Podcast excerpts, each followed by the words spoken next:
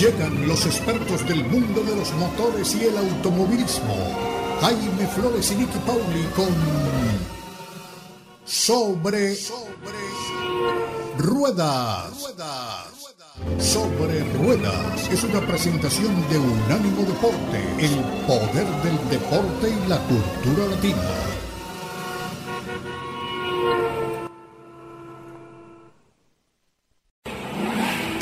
Sobre Rueda. Sobre Rueda. El programa donde rugen los motores.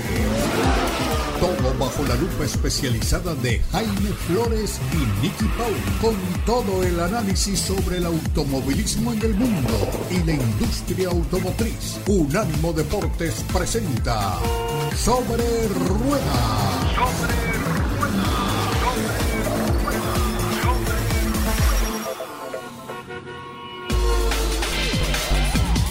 ¿Qué tal amigos? Qué grato es darles de nuevo una bienvenida muy cordial a otra edición de Sobre Ruedas a través de Unánimo Deportes. Como siempre, hoy es un privilegio para nosotros, es muy grato contar con la sintonía de ustedes y es muy agradable poder compartir esta hora que viene eh, llevándoles los detalles de lo que está sucediendo en el mundo de la Fórmula 1, lo que está sucediendo en la industria automotriz, lo que está sucediendo con el tema del abastecimiento de combustibles, todo lo que tiene que ver con los autos, con eso que tanto nos apasiona. Doña Niki Pauli, como siempre, qué placer saludarla.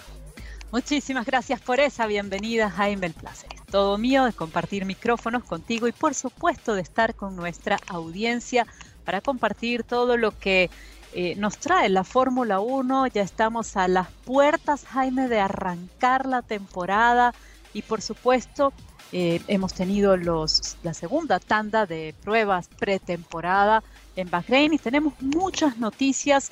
Y como les decía, el por supuesto, les decía por supuesto, no podemos hablar mucho de dónde está cada uno de los equipos.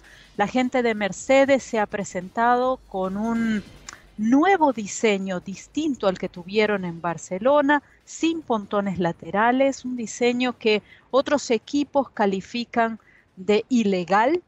Eh, o, algunos más dicen está muy en el área gris del reglamento, hay que revisar, hay que ver si son, si son legales o no, pero que ha sido realmente la novedad en el paddock. No hay nadie quien haya dejado indiferente y aún así no podemos decir en este momento tal o cual equipo llevan una diferencia asombrosa respecto a los demás. ¿Por qué?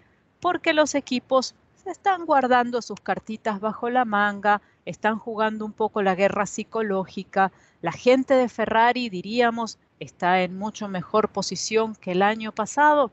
Eso sería en apariencia lo que estamos viendo. La gente de Mercedes no está tan rápida ciertamente, pero se menciona que pueden hacer un segundo de diferencia casi por vuelta, decía un colega eh, español en estos días, eh, con este nuevo diseño lateral del auto. Así que todavía muchas cositas por definirse. Lo que sí nos queda claro ya en este punto es que el puesto de Mazepin en el equipo Haas eh, tiene un nuevo dueño. Mazepin ha sido dado de baja de la Fórmula 1. Nikita Mazepin no será el compañero de, Mike Schumacher en esta temporada. Eh, tanto él como su padre han sido colocados en, la lista de personas eh, con las que no no gratas con las que no se debe hacer negocios en este momento, personas de Rusia con las que eh, van a tener sanciones. Eh, así que Nikita Mazepin queda fuera de la Fórmula 1. Muy molesto también él. Eh, dio unas declaraciones muy duras diciendo que aun cuando tuviese la oportunidad de regresar a la Fórmula 1, no lo haría con el equipo Haas porque no se siente eh, seguro con ellos. molesto también, y creo que con justificada razón, si lo que nos cuenta ocurrió tal cual, porque no se enteró, según dice, eh, de esta salida del equipo por el equipo, sino por la prensa, que lo vio escrito en algún lado y ese fue el primer conocimiento que tuvo de esta situación. Ha dicho que va a crear una fundación para apoyar a los pilotos rusos que no podrán estar corriendo este año. No tengo mayor detalle sobre cómo funcionaría esta fundación si es que puede hacerla, siendo que eh, tendría él y su familia estarían bajo, bajo este tema de las sanciones.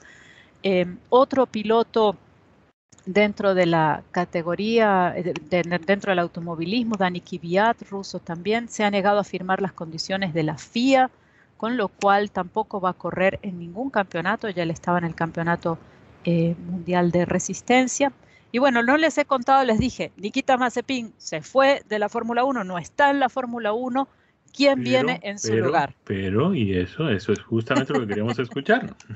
¿Quién viene en su lugar? Jaime, eh, y, amigos, y para todos nosotros creo que esta es una, una lección de humildad en la vida. Nunca digas de esta agua no he de beber, porque eh, el piloto que viene por eh, Mazepin es nada más y nada menos que Kevin Magnussen, un piloto que mm. ya estuvo en la Fórmula 1 y que cuando se fue de la categoría dijo, me voy porque estoy cansado de estar en las últimas posiciones, de no tener chance de pelear por una victoria, ni siquiera por posiciones intermedias. Estuvo corriendo en la IndyCar, em, en, básicamente en posiciones intermedias, eh, y ha estado también participando en carreras de larga duración. Estaba supuesto a correr las 12 horas de Sebring con el equipo de Chip Ganassi en apenas unos días. Em, el equipo de Ganassi le ha dicho buena suerte con lo de la Fórmula 1, no te preocupes, adelante, le han dejado la puerta abierta y Kevin Magnussen ha podido confirmarse entonces como piloto eh, del equipo Haas. Ahora, si no quería correr último y vuelve a Haas. No creo que allí tenga muchas mejores opciones, ¿no? creo que no, Jaime, y por eso decía nunca digas de esta agua no he de beber, porque eh, a veces la vida te pone experiencias delante que te hacen, te hacen recapacitar, quizás comparando las oportunidades que tenía él en este momento, se haya dado cuenta que eh, triunfar para él no era tan importante como mantenerse dentro de la Fórmula 1 y tener la oportunidad o la esperanza de avanzar a un equipo de primera línea en algún momento. Eh, realmente no sé eh, qué fue lo que pasó por su cabeza, pero eh, regresa a la Fórmula 1 con el equipo Haas. La persona que sonaba con más fuerza para esta posición, de hecho, era Pietro Fittipaldi. Y el equipo Haas dijo, mi primera llamada va a ser a Pietro Fittipaldi. Pero se ve que las cosas no, por alguna razón, y me imagino que por alguna razón financiera, no, no se concretaron. Ahora, también hay que tener en cuenta que con los nuevos reglamentos, eh, de pronto Haas podría sorprender. Yo no creo que esté en las primeras posiciones, pero de pronto sí podría estar satisfaciendo los intereses de Magnussen en los puestos intermedios, ¿no?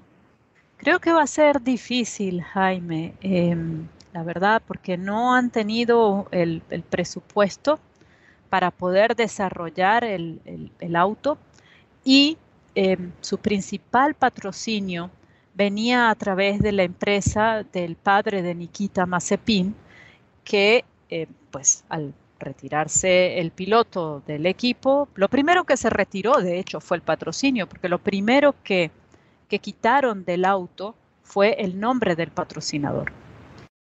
Luego se tomó la decisión de eh, no continuar con Nikita Mazepin y por supuesto el padre de, de Nikita Mazepin ha dicho que quiere que le devuelvan el dinero que él ya había puesto para la temporada 2022. Entonces, esto no deja en muy buena posición financiera, por lo, al menos por lo que aparenta, al equipo Haas Jaime. Y esto puede comprometer también su desarrollo posterior del auto a lo largo de la temporada. Claro. No sé cómo sustituirán ese dinero. Bueno, complicada la situación. ¿Qué más tenemos sucediendo en la Fórmula 1 ahora que estamos pues ya acercándonos? Ya nos quedan dos semanas, ¿no? Nos queda una semana, Jaime. Nos queda una semanita, si no estoy mal. si no hago mal el cálculo, que las matemáticas no son nunca mi fuerte. ¿eh? Pero eh, varias cosas decía relacionadas con el, con el tema de Rusia y de Ucrania esta semana. Eh, una de ellas, eh, la gente de Ferrari ha donado un millón de euros para apoyar a Ucrania y abandona el mercado ruso. Esto es lo que se ha comentado eh, esta semana, muchísima, ha tenido mucha difusión esto porque es un mercado además para, la gente de Ferrari muy importante. Em, y otra noticia relacionada con esto, Jaime, también esta semana sabemos que Sebastián Vettel es uno de esos pilotos que utiliza mucho su casco para apoyar diversas causas, hace distintos diseños en su casco para apoyar distintas causas. Y en esta, en esta ocasión de las prácticas de esta semana, y probablemente creo que lo llevará en la primera carrera del año, tiene un casco por la paz en Ucrania. Muy bien. Con un diseño específico para eso. Bueno, confirmamos efectivamente el Gran Premio de Bahrein con el que se abre la temporada 2022 de la Fórmula 1 tiene lugar el próximo domingo 20 de marzo. Domingo 20 de marzo, hay que estar pendientes. La carrera será a las 6 de la tarde, hora del este de los Estados Unidos, 6 de la tarde, hora del este. Recordemos que hoy, si usted no lo ha hecho, hoy domingo ha cambiado la hora, de manera que hay que atrasar el reloj una hora, repito, si usted no lo ha hecho, aunque la mayoría de los relojes hoy en día, los eh, Apple Watches y los eh, computadores y muchos sistemas ya traen pues automatizado esto del cambio de la hora, cuando cambia de la hora de verano a la hora de invierno. Pero bueno, de todas maneras nosotros cumplimos con recordarles. Y recordando, pues les decimos también que el Gran Premio de Bahrein es entonces el próximo 20, domingo 20 de marzo, comienza a las 6 de la tarde, hora del este de los Estados Unidos. Y aquí estamos de regreso para continuar hablando de lo que tanto nos apasiona, la Fórmula 1 que está a punto, a punto ya de arrancar la temporada del 2022. Primer Gran Premio será el Gran Premio de Bahrein, donde han estado probando en estos días pasados. Así que los equipos eh, ya tienen una mejor idea de qué es lo que se van a encontrar en la pista, Jaime. Niki, yo tengo una fe de ratas, ¿te acuerdas de eso? Claro que sí, de la época, somos, somos vintage, Jaime, eso es de la época de los periódicos. Los libros acostumbraban y los periódicos y las publicaciones acostumbraban traer una fe de erratas, que no era otra cosa que un reconocimiento de que habían cometido un error. Pues es exactamente lo que sucedió conmigo en el segmento anterior. Yo dije que la carrera iba a ser a las 6 de la tarde, hora del este de los Estados Unidos. Es un error. Son las 6 de la tarde, pero es 6 de la tarde, hora local de Bahrein. Hora del este de los Estados Unidos será las 11 de la mañana. De manera que estaremos pues entonces pendientes de nuestro televisor a las 11 de la mañana el domingo y obviamente en Sobre Ruedas les tendremos todos los detalles de lo que sucede en la pista y en el Gran Premio de Fórmula 1 Golf Air de Bahrein el próximo domingo 20 de marzo. Así es, Jaime. Qué bueno. Eh, ¿Tienes algún favorito, Jaime, tú para esta temporada? No hemos hablado de eso. Yo tengo mi favorito, tengo ya su gorra aquí, justo aquí al lado de mi micrófono, es la número 33, que es la del piloto holandés Max Verstappen, campeón mundial de la Fórmula 1 y obviamente llevo también en el corazón a su compañero de equipo, Sergio El Checo Pérez. Eso te iba a decir, Jaime, ¿cómo que Max Verstappen y Sergio Checo Pérez, dónde lo dejas? No, pues eh, justamente ahí. Eh, apoyando el equipo y, luchando por, quién sabe, una oportunidad de, ganarse una o dos carreras también. Y si Dios quiere, pues competir también con eh, la posibilidad de alzarse con un título de Fórmula 1. Eh, tú lo mencionaste en nuestro programa pasado. ¿Qué tal si esas cosas se dan y el equipo entonces decide, no, no, no, un momentito, nuestro piloto número uno no es el holandés, es el mexicano? Y eso puede pasar, ¿no? A mí me encantaría que sucediera, Jaime. Lo noto a Sergio bastante positivo respecto al auto y a lo que se ha encontrado para esta temporada. Eh, tuvo unas palabras que, nos gustaría compartir también con la audiencia. Fue muy breve, pero, pero eh, a raíz de estas pruebas de Bahrein nos dice cómo se siente con el auto, qué ha venido pasando en estos últimos días. Escuchemos a Sergio Checo Pérez. Sí, un día positivo con mucha información, muchas vueltas, eh, con problemas bastante diferentes a los de Barcelona, ¿no? en una pista muy diferente. Eh, temperaturas también, ¿no? Barcelona hacía mucho frío, aquí eh, bastante calor, especialmente en la mañana. Pero en general, eh, buenas sensaciones y, y, un buen inicio de, para esta última semana de test. Eran las palabras de Sergio Checo Pérez que nos contaba las diferencias entre las pruebas en Barcelona y en Bahrein, obviamente que las hay y se nota en, estos, en estas instancias que es poco lo que los pilotos realmente nos pueden contar de cómo sienten los autos, pero eh, me han contado un pajarito que está bastante cerca de Sergio Checo Pérez que, que están contentos y que se sienten positivos y optimistas. Ojalá, como decía Jaime, eh, les permitan pelear, sobre todo al inicio de la temporada, en condiciones iguales, y remarco la palabra, iguales, con las mismas piezas y las mismas eh, características, ayudas para ambos pilotos, de modo que Sergio tenga esa oportunidad de, ponerse adelante quizás en el campeonato y que cuando llegue la hora de tomar una decisión, eh, pues los favores y, la, suerte se inclinen hacia el lado del mexicano. Me encantaría, Jaime, me encantaría ver un piloto latinoamericano peleando el campeonato. Merecidísimo, además. Nicky, dicen los americanos que no news is good news. Es decir, cuando no hay noticias es que las noticias son buenas. Y la verdad es que tenemos que reconocer que en materia de pandemia, en materia de coronavirus, en materia de COVID-19, no ha habido noticias trascendentales que divulgar en el curso de las últimas dos o tres semanas. Por el contrario, lo que hemos visto de manera recurrente es que las autoridades de distintos países ya han eh, levantado la mayoría de las restricciones. De hecho, aquí en los Estados Unidos tal vez las únicas restricciones importantes que falta por levantar son las que tienen que ver con la obligatoriedad de uso de máscaras en los aviones pero ya algunas de las exigencias de traer certificados de vacuna, de llegar con pruebas de COVID y ese tipo de cosas en los vuelos internacionales, pues se vienen levantando mm, muy rápidamente. ¿Podría eso significar que tendremos finalmente, después de dos años de temporadas irregulares de Fórmula 1, una temporada normal en materia de COVID este año? Jaime, espero que sí. Y espero que los acontecimientos internacionales que están en pleno desarrollo, pues también nos ayuden a que haya temporadas regulares dentro de todo de la Fórmula 1. Y digo regular dentro de todo porque, bueno, ya tenemos la cancelación del Gran Premio de Rusia, eh, lo que ya trae un cambio al calendario, pero esperemos que sea el único de los cambios este año, por una razón o por otra, Jaime, y que podamos ver una temporada sin tantos altos y bajos en materia de, cambios de sedes. Por cierto que una buena noticia para los amantes de los circuitos más tradicionales de la Fórmula 1 es que la gente del circuito de Imola ha renovado su contrato, su acuerdo con la, la Fórmula 1 para tener gran premio de esta categoría hasta el 2025. Así que eh, Imola estará muy probablemente en los próximos años en la Fórmula 1, ya está firmadito.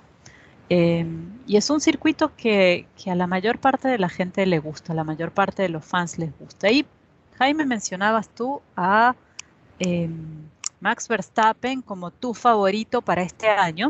No me dijiste cuál era el tuyo. Em, bueno, ahora te voy a contar, pero primero les voy a contar algo sobre Lewis Hamilton, porque así como hay un grupo muy grande de fans de Max Verstappen que ha decidido que no le da más entrevistas, va a continuar en esa tónica, algo que ya venía haciendo desde el año pasado, em, a la gente de Netflix para Drive to Survive, para el, el docuseries que ellos, que ellos hacen todas las, todas las temporadas. Eh, mientras que eso pasa con Max Verstappen, Lewis Hamilton salta a las pantallas, Jaime, con un nuevo documental que será transmitido por Apple TV. Y este documental viene con todo. Es un proyecto que aún no tiene nombre, va a ser dirigido por el cineasta británico Matt Kay, va a ser producido por el propio Hamilton eh, y va a tener ah, como productores a Kenny Toll, que ya lo hemos visto en otras producciones como eh, La aclamada Cena o Maradona. Así que eh, va a haber, va a haber muchas, muchas imágenes detrás de las cámaras. Tenemos entendido por lo que nos han comentado que va a haber también eh, no solamente contacto con figuras del mundo del deporte, sino también de todo este entourage u otras actividades que tiene Hamilton fuera de las pistas, ya sea en el mundo de la moda o en el mundo del entretenimiento. Así que bueno, se anticipa que va a ser un, un documental muy, pero que muy interesante y ellos lo que quieren resaltar es que Hamilton viene de una familia de clase trabajadora en un deporte en el que de verdad las probabilidades estaban en su contra, pero que con su talento pudo llegar a dominarlo la Fórmula 1 por más de una década. Así que con muchas ganas, Jaime, ya la verdad de que pase el tiempo, no hay fecha de estreno todavía, pero a mí en lo personal me dan muchas ganas de verlo. Y la verdad es que la televisión, y, no las transmisiones de las carreras por televisión que han existido desde siempre, pero la televisión así, con dramatizados, con este tipo de programas, pues está contribuyendo con muchísima fuerza a que la Fórmula 1 llegue finalmente pues al, fanatismo que otras categorías tienen aquí en los Estados Unidos, fanatismo en el buen sentido, naturalmente. La Fórmula 1 no es una categoría muy reconocida en los Estados Unidos, o no lo era hasta hace apenas algunos años, y todas estas producciones de televisión eh, que tú has mencionado por las eh, diferentes plataformas, como es el caso de Netflix, de Apple, eh, de Roku, en fin, todo lo que existe por ahí, pues están contribuyendo sensiblemente a que los norteamericanos se familiaricen cada vez más con esta categoría que es tan popular en el resto del mundo, pero que todavía no llega a entrar a los Estados Unidos como debiera, ¿no?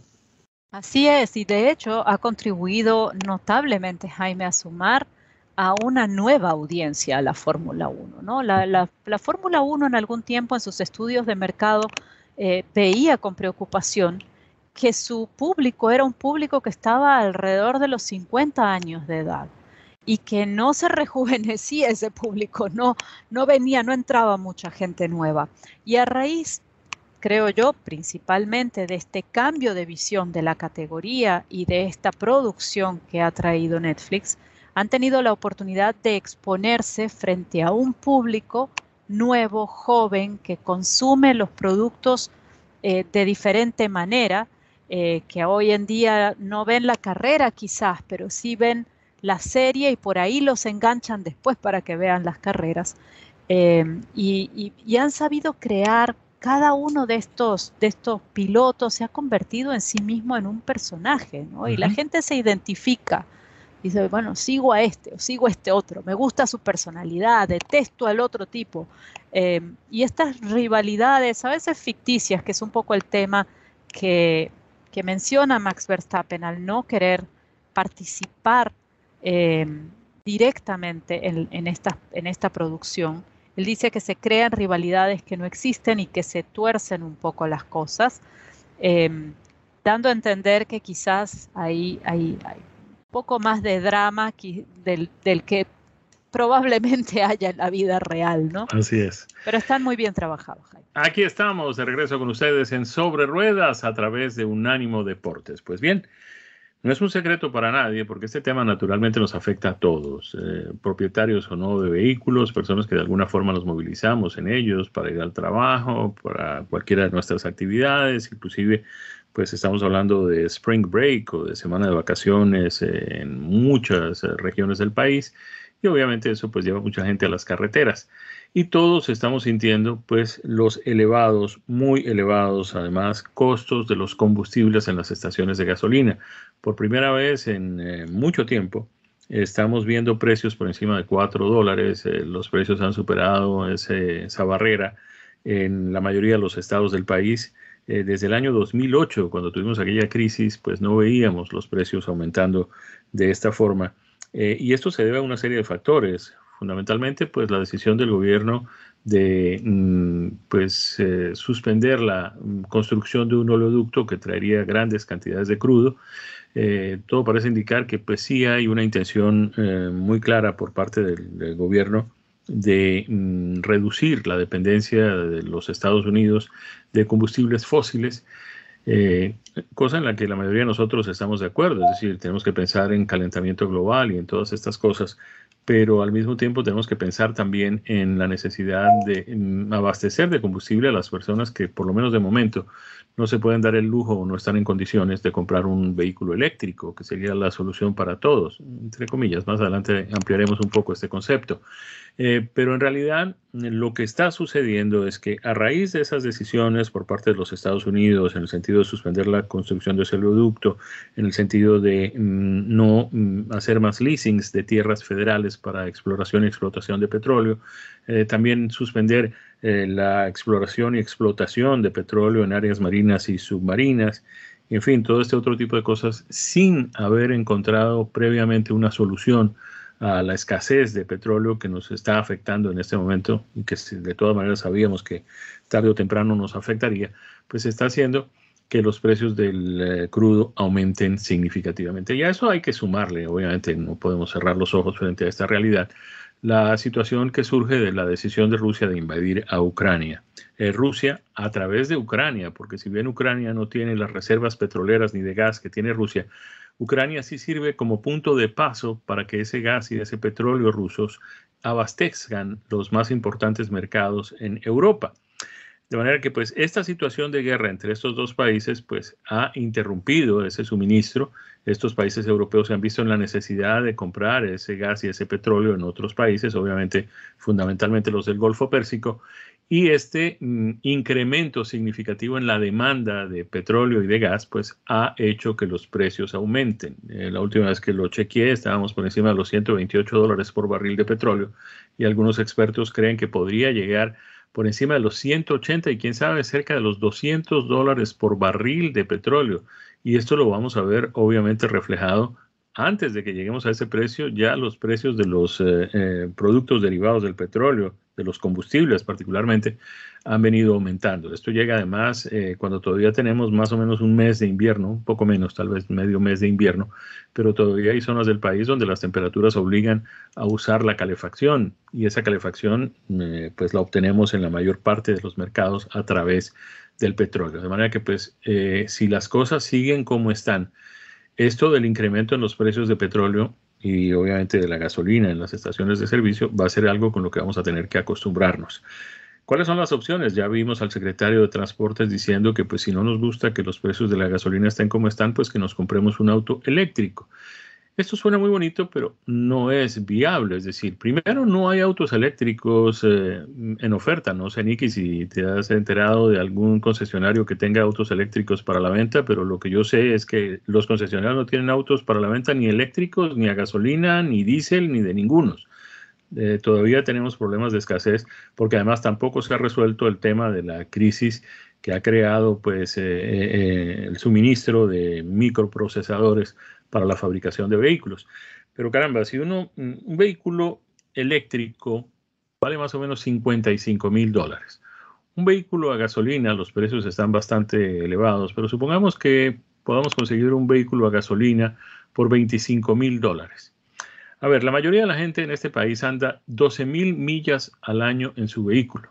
Si el vehículo rinde 30 millas por galón, esas 12 mil millas significarían el consumo de 400 galones de gasolina. Supongamos en gracia de discusión que ese galón de gasolina cueste 6 dólares. Hasta ahora lo estamos viendo en 4 dólares, pero supongamos para esta conversación que ese galón de gasolina valga 6 dólares. 400 galones a 6 dólares significarían 2.400 dólares anuales en consumo de combustible.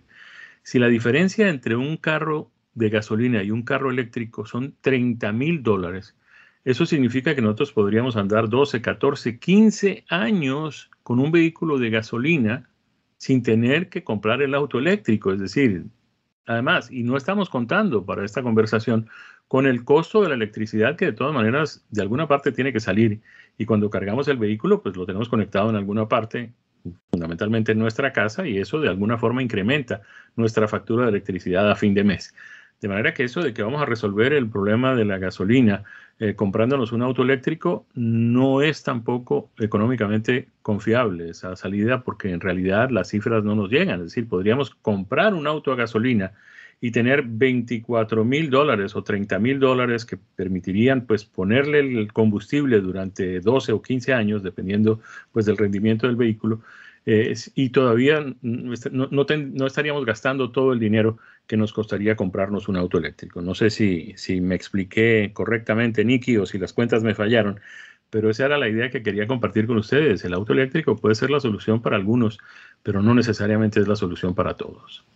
Y sobre todo en este momento que estamos eh, enfrentando tantos desafíos distintos, Jaime, y que en la industria no hay ningún tipo de vehículos, porque como tú lo decías, no es que no hay, no hay disponibilidad en la medida que el mercado lo demanda de vehículos eléctricos, pero tampoco quizás de híbridos o de regulares a, gasolina, incluso de diésel. En estos días em, dos o tres personas se me han acercado a preguntarme, ¿dónde puedo conseguir, tú que andas en esto de los autos, ¿dónde puedo conseguir un auto? Necesito un auto de uso nuevo, no me importa, necesito un auto y no consigo, ni siquiera pagando un poco más, ¿no? Entonces, es, un tiempo de desafío, Jaime, en el que las respuestas no son tan blanco o negro y hay que eh, eh, pensar qué, es lo que vamos a hacer como, sociedad ¿no? para enfrentar este tipo de desafíos. Y hay otro tema que vale la pena también eh, tocar, Nicky, y es el que tiene que ver con los vehículos eléctricos usados. Todavía no está muy claro esto allí, todavía hay muchas zonas grises en esto de los vehículos eh, eléctricos usados, justamente porque los vehículos eléctricos son relativamente nuevos, es decir, tenemos muy poca información acerca de vehículos eléctricos que tengan 10 años o más de uso.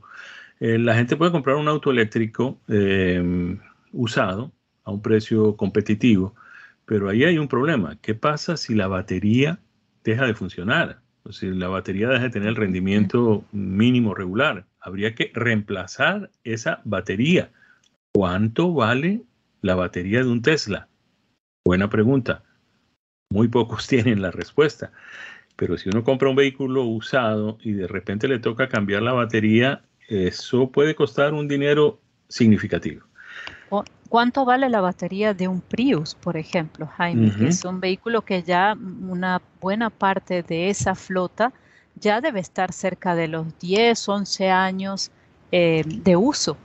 Entonces, preguntarse eso y preguntarse también, había alguien que me decía, yo el día que me toque cambiar la batería de mi Prius, supongo que me compraré un vehículo nuevo porque pienso que entre el desgaste del vehículo eh, y el costo posible de esa batería, eh, me salga mejor un vehículo nuevo, ¿no? Pero en este momento, de nuevo, no, no tenemos esa posibilidad tal vez.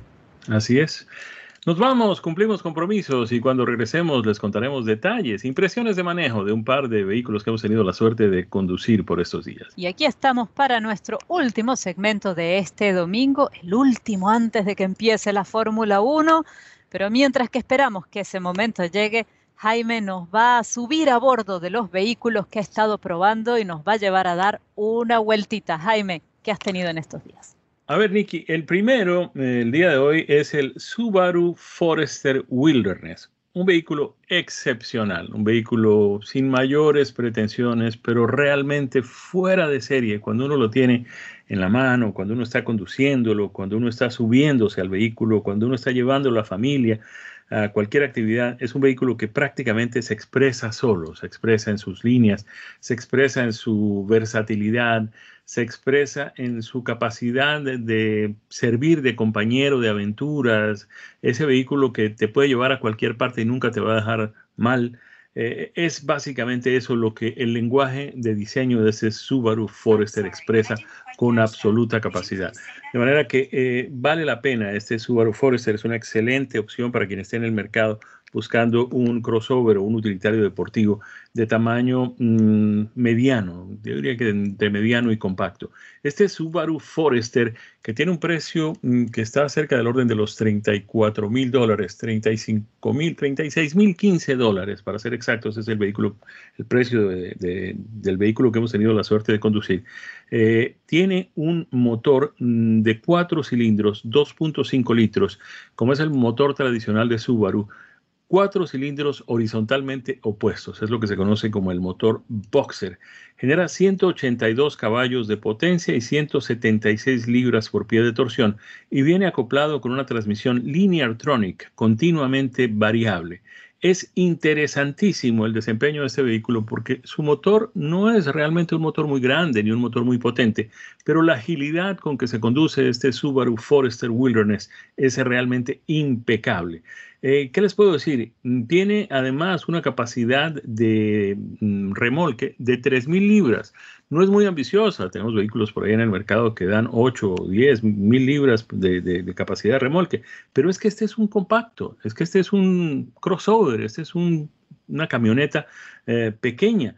Tiene, entre otras cosas, una economía de combustible, para que ustedes tengan idea, 25 millas en la ciudad, 28 millas en la autopista, un combinado de 26 millas por galón, que es bastante competitivo para un vehículo de estas características.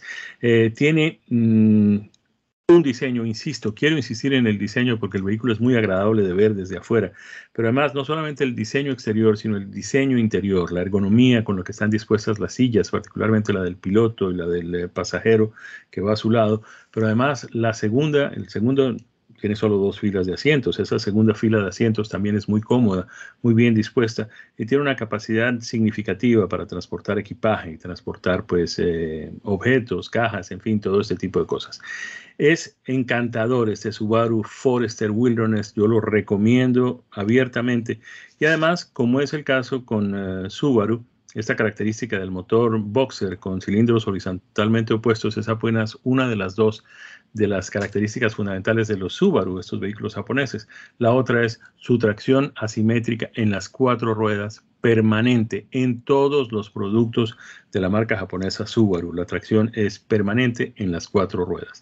De manera que si hay alguien por ahí buscando un SUV que traiga no solamente pues versatilidad, practicidad, sino también emoción y, y, gracia al conducirlo, pues nosotros recomendamos abiertamente este Subaru Forester. Del Subaru Forester vamos a cambiar a otro vehículo también utilitario.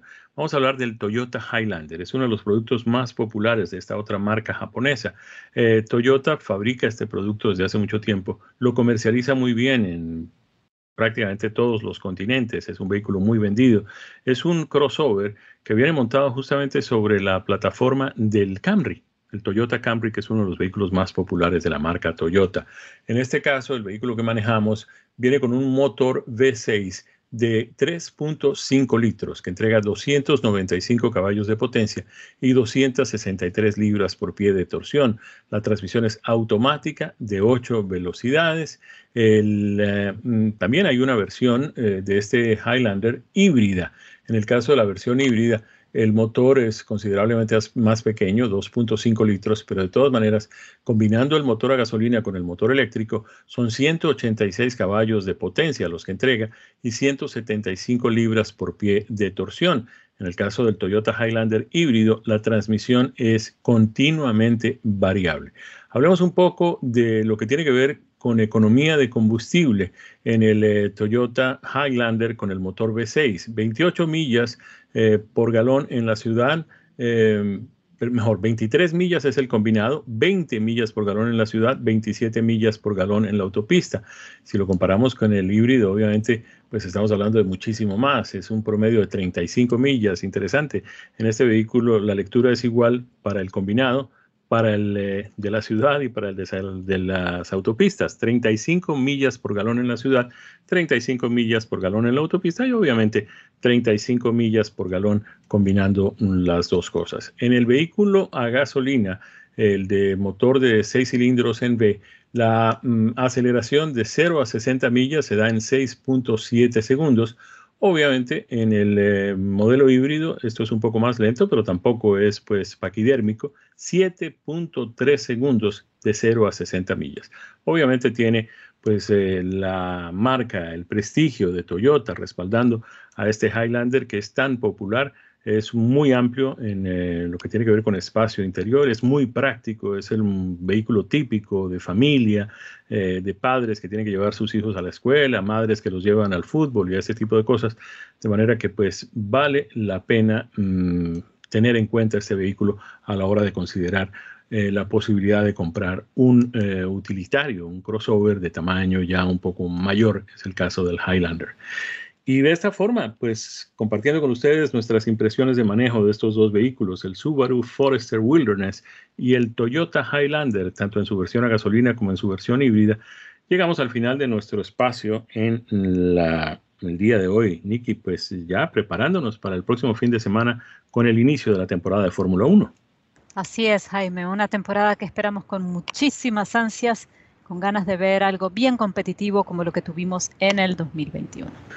Y así, a nombre de nuestro equipo, con Daniel Forni en la producción y en los controles, Nicky Paul y ese servidor Jaime Flores les desean un fin de semana completísimo, que la pasen muy bien lo que queda del domingo, que tengan una semana muy productiva y que nos vuelvan a acompañar el fin de semana cuando les traeremos todos los detalles del Gran Premio de Bahrein de Fórmula 1. Felicidades para todos, que la pasen muy bien. Esto ha sido Sobre Ruedas, una presentación de Ánimo Deporte.